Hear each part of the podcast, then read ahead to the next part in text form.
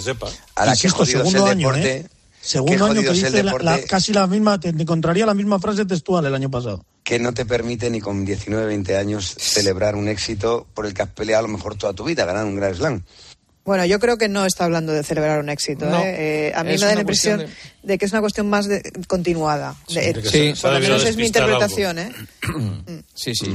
O lo que que él ve, es a una- Djokovic. ve- ve realmente una tendencia a, a desconectar de alguna forma del tenis eh, con algo. No lo sé. Eso es. Cosa que con ven 20 es a años, eh, por otro lado, entiendo que es normalísimo que pase. O sea, lo, lo extraño es todo lo contrario. O sea, lo extraño es Claro. encontrarte a alguien que a los 20 años tenga ya una profesionalidad tal como para que esto no le pase. O sea, decir- Claro, pero a entonces no eres la superélite dis- del tenis, Mónica. Lo que dice Ferrero es, si tú quieres ser superélite del tenis, mira a Djokovic, que está 24-7 comiendo, viviendo... Ya, pero Djokovic hay uno, Sí, ¿eh? pero con 20 entrenando años, pensando- pero claro. con 20 años igual no era así Djokovic, ¿eh? No, Djokovic no era sí. así. No sé. Es que ya te lo digo yo, no era Claro. así. Pero Bueno, claro, sí, a Cacique Federer, le quieren exigir con 20 años lo que, lo que no eran ni Djokovic ni Rafa lo ha sido siempre, pero Bueno, ni Djokovic ni Pero Federer con Federer, 20 por ejemplo, no era con 20 años como fue después. No, no, no, no, no. no. Claro. Ni tú, Siro. Bueno, escúchame, yo he empeorado. yo he mejorado, yo he Eh, empeorado. eh, Es ha ganado difícil. Djokovic a Sinner en la final. ¿Qué ha sido? ¿6-3-6-2 o cómo ha sido? 6-3-6-3 y, Ah, si 6-3-6-3. se de- y, y- y si, si se concentra un poco y sigue jugando al nivel que está jugando, le mete 6-3-6-0. Le ha hecho tres juegos en blanco seguidos, de los primeros 30 puntos con el saque había ganado 28, Ah, eh, ahora ya es el tío con más Grand Slams, con más Masters 1000, con más semanas como número uno del mundo, ahora también con más copas de maestros. Estadísticamente no hay absolutamente ningún tipo de, de- de debate, es el mejor y punto. Y yo vuelvo a la que te reías y a la que me echabas tanto en cara el jueves. Igual hoy Igual hoy Yannick Sinner se está pensando si hizo bien o hizo mal el otro día, cuando se había ganado el derecho a decidir si Novak Djokovic estaba fuera del torneo o no. No, Porque no. como le ganó en la Hombre, primera eso- fase, eso- eso tenía no toda ser. la Eso opción. es muy feo, muy tenía- feo lo que Dejar estás de por tenía segunda vez. Toda, sí, Por sí, segunda será feísimo lo que quieras. Será feísimo lo que quieras, pero igual hoy. Angelito, estoy igual hoy contigo. no. Eh, eh, No, no, si los tramposos salís todos a flote. Hoy, hoy Yannick Sinner sería campeón de- Sí. del torneo más importante de su carrera hasta ahora. bueno, No, vale, perfecto, pero sería un campeón tramposo como tú. O no, o no. O no lo sería. ¿Dónde lo pone que sería Gracias? Angelito. Un Ángel no abrazo. es campeón. Abrazo. Pedimos perdón, Angelito, pedimos estoy perdón una vez más por, la- por el ataque al espíritu olímpico que reina en esta emisora. De hecho, ahora, eh, después de esto, os voy a hacer las preguntas de los oyentes. La temporada está llena de partidos y sois muchos los que probáis suerte en las apuestas deportivas. Pero para que el juego siga siendo una forma de ocio y no se convierta en un problema, Winamax presenta la primera semana del juego responsable. Es importante conocer las buenas prácticas así como los límites que uno puede imponerse. Además, es indispensable recordar que los juegos de azar están estrictamente prohibidos a menores de edad. Apostar tiene que ser divertido y un entretenimiento. Juega con responsabilidad, solo para mayores de 18 años. Gonzalo Miró, ¿quién sería mejor presidente de Argentina? ¿Javier Milei o Simeone? Simeone. Mónica Marchante, ¿qué España te entretiene mes- eh, más? eh, o mes en catalán. ¿La de Luis Enrique o la de Luis de la Fuente? La que gana, Así, eres así de resultadista, no. Qué pena. tal cual. Isaac Fouto, ¿debería modificarse el calendario para proteger a los jugadores? Por supuesto. Santi Cañizares, ¿crees que en el futuro algunos jugadores dejarán de ir con sus selecciones cuando no sea estrictamente necesario? En la vida te da un prestigio que nadie quiere renunciar. Ciro López, ¿va a estar el Real Madrid femenino alguna vez al nivel del Barça? No sé hoy por qué interesaba tanto el fútbol femenino. No, no lo entiendo. No se da cuenta de que venía. Hemos abierto con ello. Miguel Rico, ¿se viene rajada de Xavi Hernández por la lesión de Gaby? ¿Estará justificada? No puedo, no puedo pronosticar, pero no debería. Vale. Palomar, si España no pasa de grupos como cabeza de serie en la Eurocopa, ¿tendrá crédito Luis de la Fuente? Yo creo que lo que tiene que hacer es eh, jugar bien y, y pasar. Pues es- esto Hombre. no es cuestión de. Bueno, No, si no pasa, si no pasa de la fase de grupos en la Eurocopa, eh, ni Luis de la Fuente claro. ni nadie Ni tiene nadie, crédito. Claro, la vara de medir es la Eurocopa. claro. Albelda, ¿podría tener Amun, campeón de la Liga de Mascotas, hueco en la plantilla del Valencia? El, el que hace las preguntas es un cabrón. Hay que decirlo claramente. No insultemos al oyente, Amund, eh, Miguel. Debería ser capitán.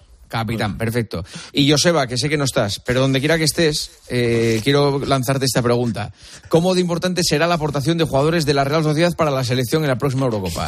Al final de año eh, vamos a hacerle a Joseba una entrevista solo con las preguntas que le han hecho los oyentes y él no ha respondido durante todo este tiempo. Te va a faltar programa. Sí, sí, vamos, va a tener que ser Oye, un la de programa Lama que dijo que sí. Sí, la, Sí, ya sí, la hombre, decimos, sí, sí, el año que si España tiene opciones de ser campeón de la Eurocopa. Ah, vale, este vale. Sí, sí, sí, sí. sí, sí, sí. ¿Qué programa Oye, estabas? Habéis estado francamente bien para estar sin director. Daos cuenta que hemos hecho un programa sin director. Bueno, lo cual igual esa es la demuestra clave, ¿eh? que la clase trabajadora como Dice- nosotros no dice poco- necesita... dice poco de él. Autogestión, autogestión. Autogestión, autogestión. No necesitamos director. Un abrazo, compañeros. Un abrazo. Adiós. Chao. Adiós. Señoras, señores, hasta aquí tiempo de juego, hasta aquí el tertulión. Mañana vuelve el deporte a partir de las once y media en el partidazo. Será seguro una gran noche de radio. Se quedan con Arjona. Descansen, disfruten. Buenas noches. Juanma Castaño. Tiempo de juego. Cope. Estar informado.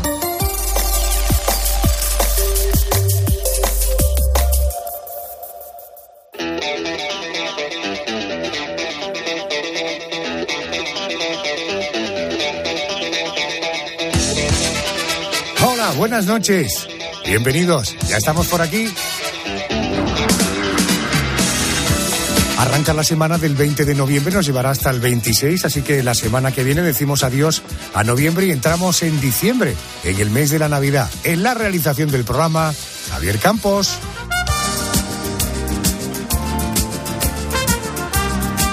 Esta nos espera una noche verdaderamente apasionante que abriremos naturalmente como cada noche de madrugada entre domingo y lunes con el expediente de la Crónica Negra. La Dama Negra, que nos resume de qué va la Crónica Negra de esta noche es Mónica García. Buenas noches. Hola Adolfo, buenas noches. Pues el expediente de esta noche es bastante duro. Es el de Fred y Rosemary West, una pareja de sádicos asesinos que fueron condenados por matar a 12 jóvenes, algunas de ellas menores de edad. Las torturaban, abusaban de ellas y las asesinaban. Así lo contaba el propio Fred West.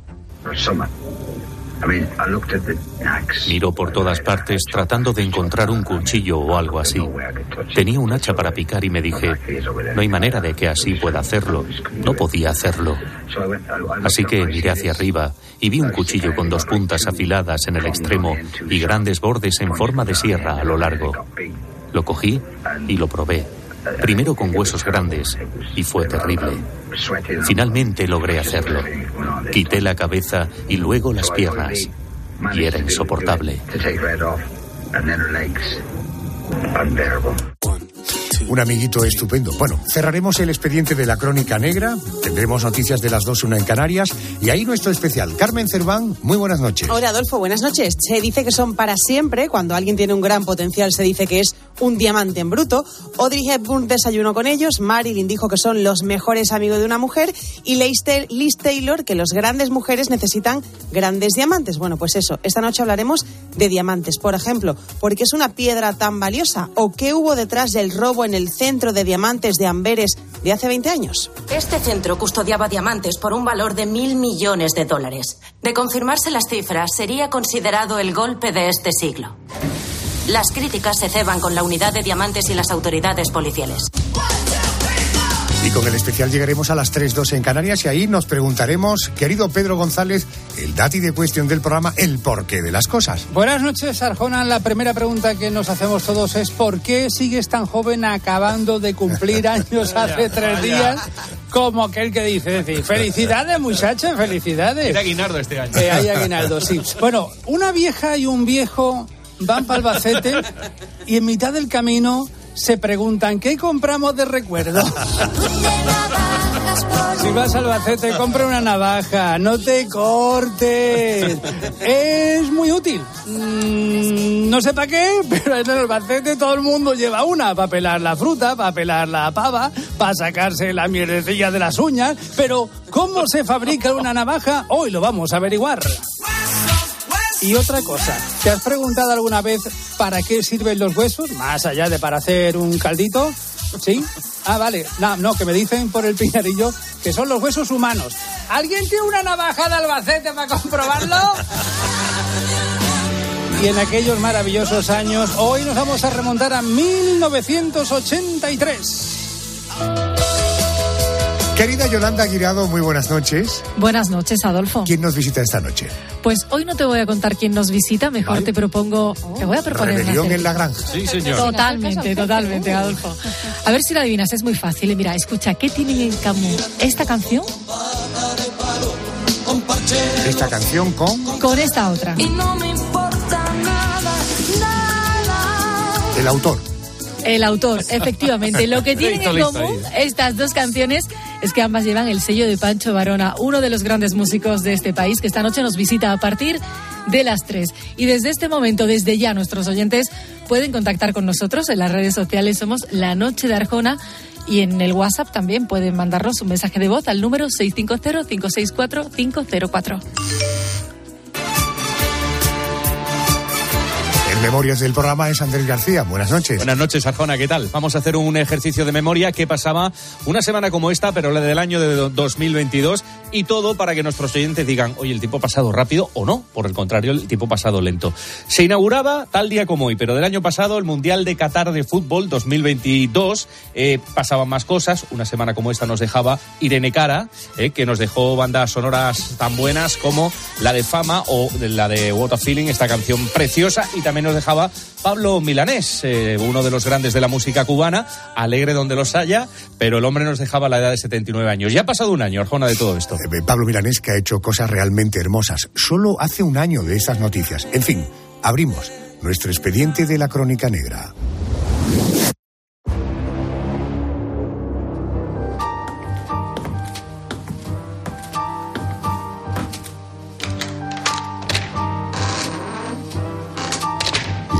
Crónica Negra.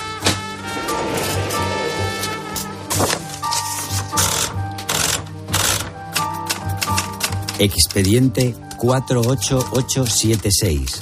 Fred y Rose West.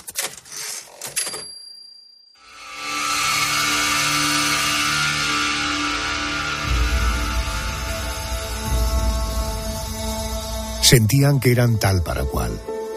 Dos personas de orígenes humildes, cargadas de traumas infantiles, víctimas de abusos sexuales en la niñez, cuyos caminos se cruzaron un día cualquiera, en una parada de autobús en la ciudad británica de Gloucester.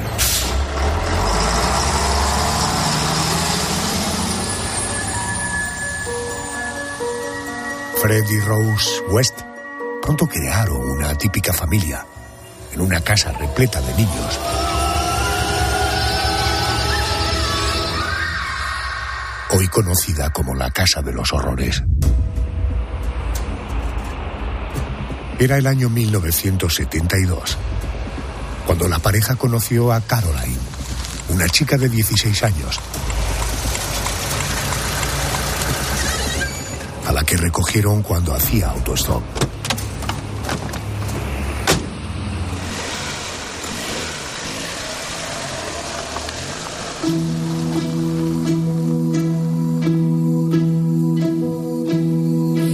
Los tres congeniaron tanto que la pareja decidió contratar a la joven como niñera de sus hijos. Pero allí, en el hogar de los West, Caroline comenzó a vivir situaciones incómodas, a ver actitudes extrañas, así que dejó el trabajo y se marchó.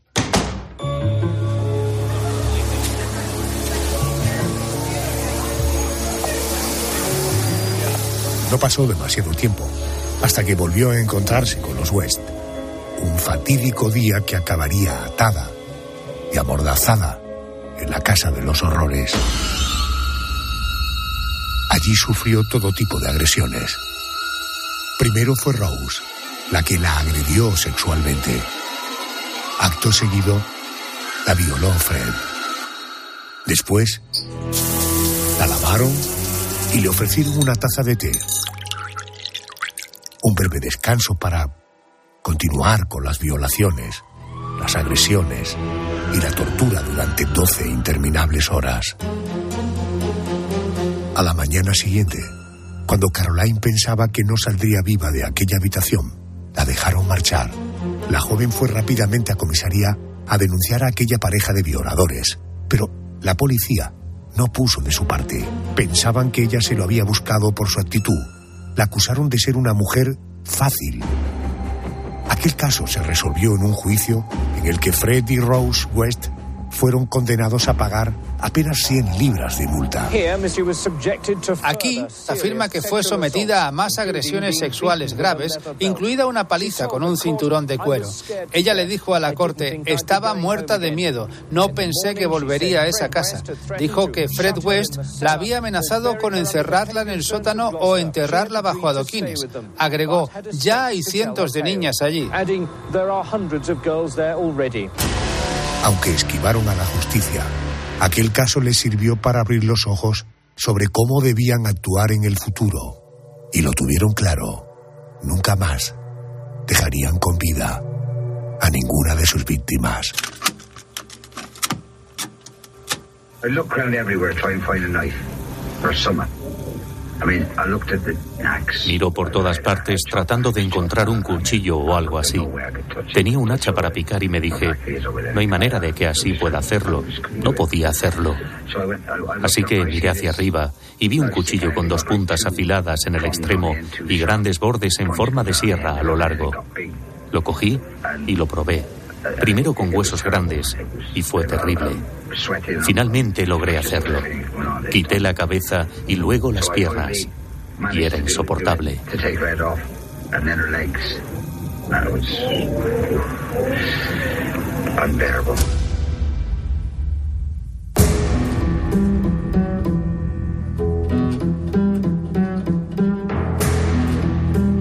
Expediente de esta noche nos sitúa en la Inglaterra de la década de los 70.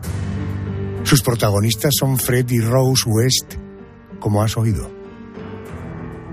Leo en el libro Asesinas ¿Por qué matan las mujeres? de la editorial Pinolia, que fueron una de las parejas, dice este libro, una de las parejas de criminales más prolíficas, más crueles de la historia reciente del Reino Unido. Vamos a conocer un poco más sobre este par de asesinos. Le he pedido a la autora del libro que me acompañe esta noche. Ella es socióloga, es criminóloga, es Victoria Pascual, autora de Asesinas. ¿Por qué matan las mujeres? Repito, publica la editorial Pinolia. Victoria, buenas noches y bienvenida a COPE. Buenas noches, Adolfo. Muchas gracias. Este par de individuos, eh, Fred y Rose West, da la impresión de que estaban hechos el uno para el otro, ¿no? Pues así es, la verdad es que tenían varias aficiones eh, que son bastante comunes. Eh, una de ellas, sin duda, es eh, la práctica sexual de, de carácter sádico y les gustaba, bueno, pues se excitaban con el sufrimiento de otras personas. Ambos tenían también un pasado bastante similar, ambos habían sido pues víctimas de agresiones sexuales en su entorno familiar. Así que la verdad es que, como bien dices, parecían hechos el uno para el otro. Eh, Fred tenía una hija eh, y una hijastra de una relación anterior. Me quiero detener en la hijastra, en Charmaine Rose. La mató durante una de las estancias de Fred en, en prisión. Eh, me refiero a, a Rose West, ¿no? Eh, cuando él vuelve a casa, la mujer le confiesa, Rose le confiesa que había asesinado a su hijastra. A partir de ahí, más allá de lamentaciones, ellos urdieron una estrategia para no ser descubiertos, ¿verdad? Así es, ella, Rose, tenía el cadáver escondido en la carbonera de la casa que compartía con, con Fred West y cuando él vuelve y se entera de que ella ha asesinado a, a su hijastra, la hijastra de Fred, pues la entierran en las inmediaciones del, del domicilio. En un primer momento dicen que, que, se ha ido con su madre, con la madre biológica de la niña asesinada, pero la niña, o sea, la madre de la niña asesinada, pues pregunta que dónde está, lógicamente, ¿no? Y entonces, en el, dentro del plan, pues entra también a asesinar a la madre para que no queden flecos. Vamos a situarnos en el 25 de la calle Cromwell en la ciudad británica de eh, Gloucester. Allí estaba el domicilio de los West, una enorme casa de tres plantas y un sótano que acabaría siendo conocida, como hemos oído, como la Casa de los Horrores. Una vivienda que fue reformada por el propio Fred. ¿El objetivo para qué hizo esta reforma? Pues aquí hay un objetivo doble. Um, lo convierten en una casa de huéspedes y esto les facilita dos cosas. Bueno, una, encontrar eh, una fuente de ingreso, pero sobre todo, pues un mejor acceso a futuras víctimas. Ellos van eligiendo mujeres jóvenes con, con un desarrollo social que hace que sea más fácil para ellos encontrar estas víctimas. Y bueno, convierten la casa además pues en, en un en un paraíso de, de la pornografía y, y de la prostitución, etcétera. Fíjate que hablábamos de esta chica que recogen haciendo autostop, Caroline, una joven de 16 años que termina trabajando para ellos, como decíamos, eh, como niñera. Eh, esta chica consigue salir eh, con vida, denuncia lo ocurrido al juez, pero hemos oído que la condena a los West, después de hablar de que esta chica fue violada, en fin, reiteradas veces, le ponen una multa al matrimonio de 50 libras a cada uno.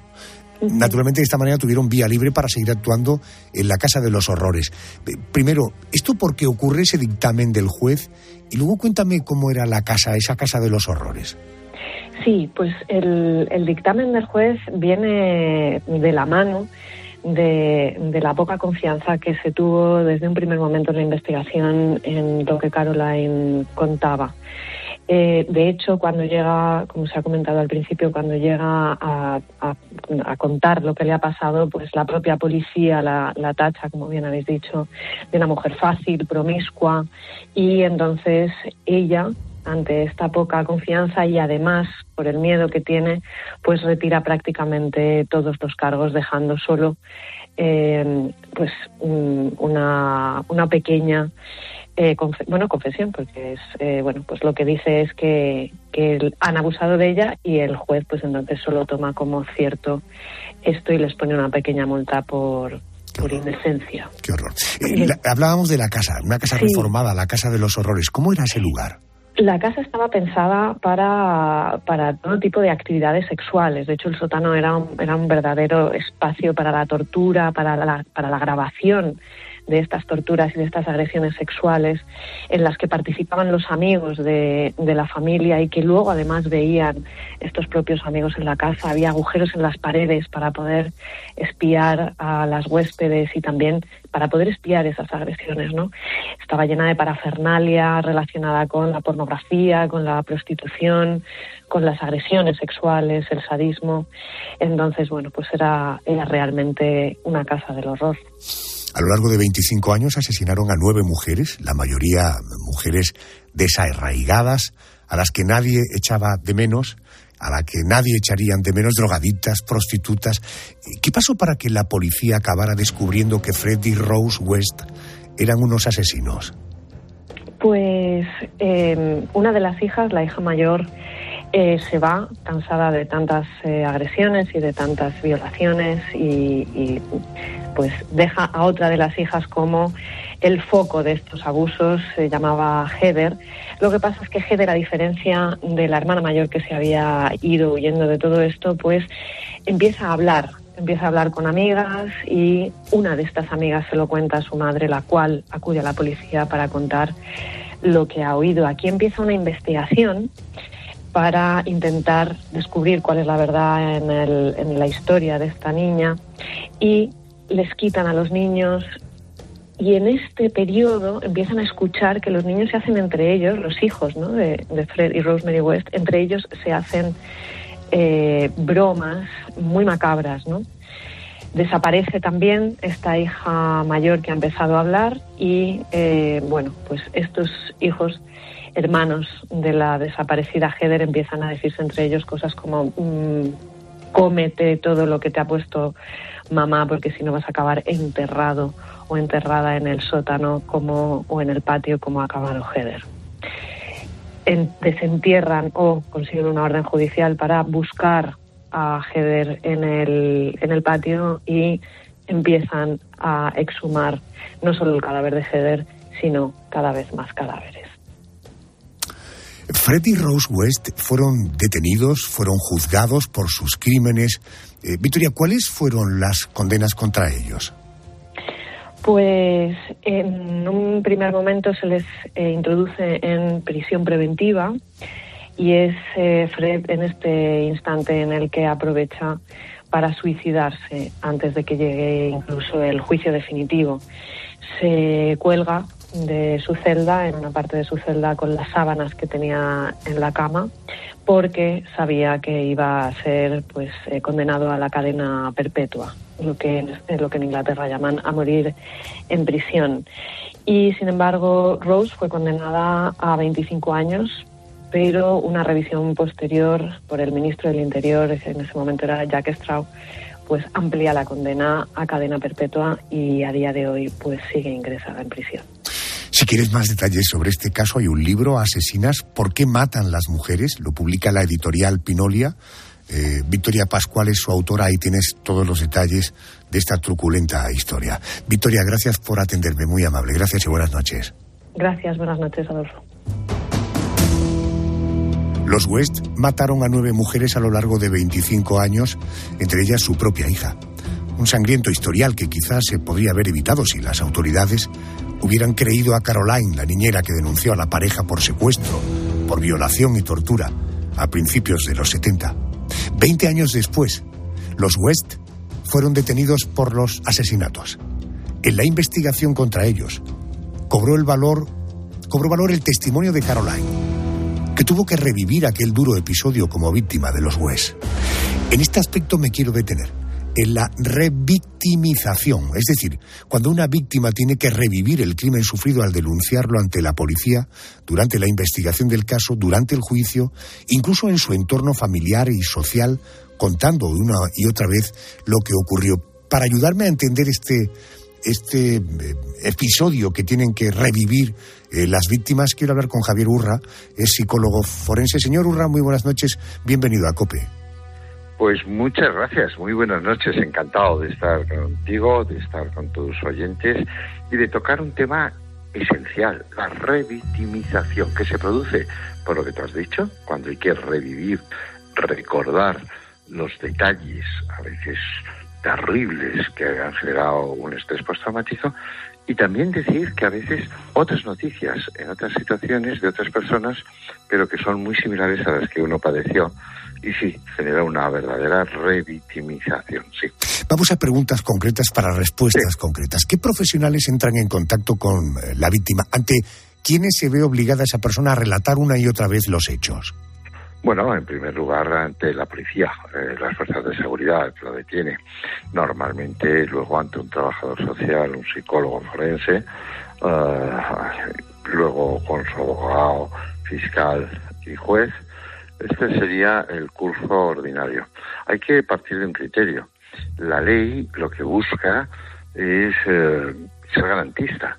Y aunque nos gustaría no que la víctima no sufriera, también es verdad que hay que confirmar, garantizar que una persona presunta asesina, violadora o que ha cometido un hecho que esté tipificado como delito falta, lo haya hecho. Y por lo tanto, lo que sí tenemos ahora son nuevas tecnologías para poder grabar a la persona y esa grabación ser utilizada muchas veces, eh, pero tengo que decir que la confianza, la fiabilidad y la credibilidad pierde. No es lo mismo ver una cosa en una televisión que tener una persona delante de ti. Entiendo. Eh, eh, ¿Puede haber afectación de, por parte de la víctima a la hora de revivir una y otra vez el crimen sufrido? Bueno, es que claro, tal y como lo dices eh, una y otra vez, pues es dañino, sin duda. Deberíamos de intentar evitarlo. A veces, cuando tenemos menores, lo que pusimos en su marcha en su momento es poner un separador, de manera que el juez vea a la presunta víctima y vea al presunto agresor. Y sin embargo, entre ellos no se ven. Eh, no es lo mismo ver la cara, por ejemplo, de un padrastro que te abusó sexualmente que oírle pero o estar en otra habitación con una cámara. Por lo tanto, ese tipo de cuestiones hay que cuidarlas, debemos de cuidarlas, porque como bien apuntas, la víctima es esencial. No hay justicia sin, sin atención a, a la víctima. Ahora, mm, quiero significar para tus oyentes que para sorpresa de lo que van a escuchar, es así, tal y como lo voy a decir. Muchas veces la víctima, por ejemplo un niño que ha sido abusado, le viene bien ir a juicio. Al principio le genera miedo escénico, le impacta, pero al final dice, sí, este es el que me hizo esto, esto, esto y esto. Y eso es muy bueno. ¿Y por qué? Pues porque entonces la culpabilidad pasa al verdadero agresor y él pierde esa sensación de se me cree, no se me cree. No, si ese es el agresor, yo soy la víctima. Por eso muchas veces la víctima sufre o deja de sufrir, uno, dependiendo del apoyo familiar, y dos, de que la sentencia firme sea sancionadora para el agresor. No estamos hablando de venganza, estamos hablando de justicia y la víctima quiere, ya que no puede ser reparada en muchos aspectos, saber que el agresor tiene una sanción justa. Javier, gracias por ayudarnos a poner en pie eh, este fenómeno de la revictimización, que no es un tema baladí. Eh, gracias por poner un poco de luz. Buenas noches. Un abrazo muy fuerte.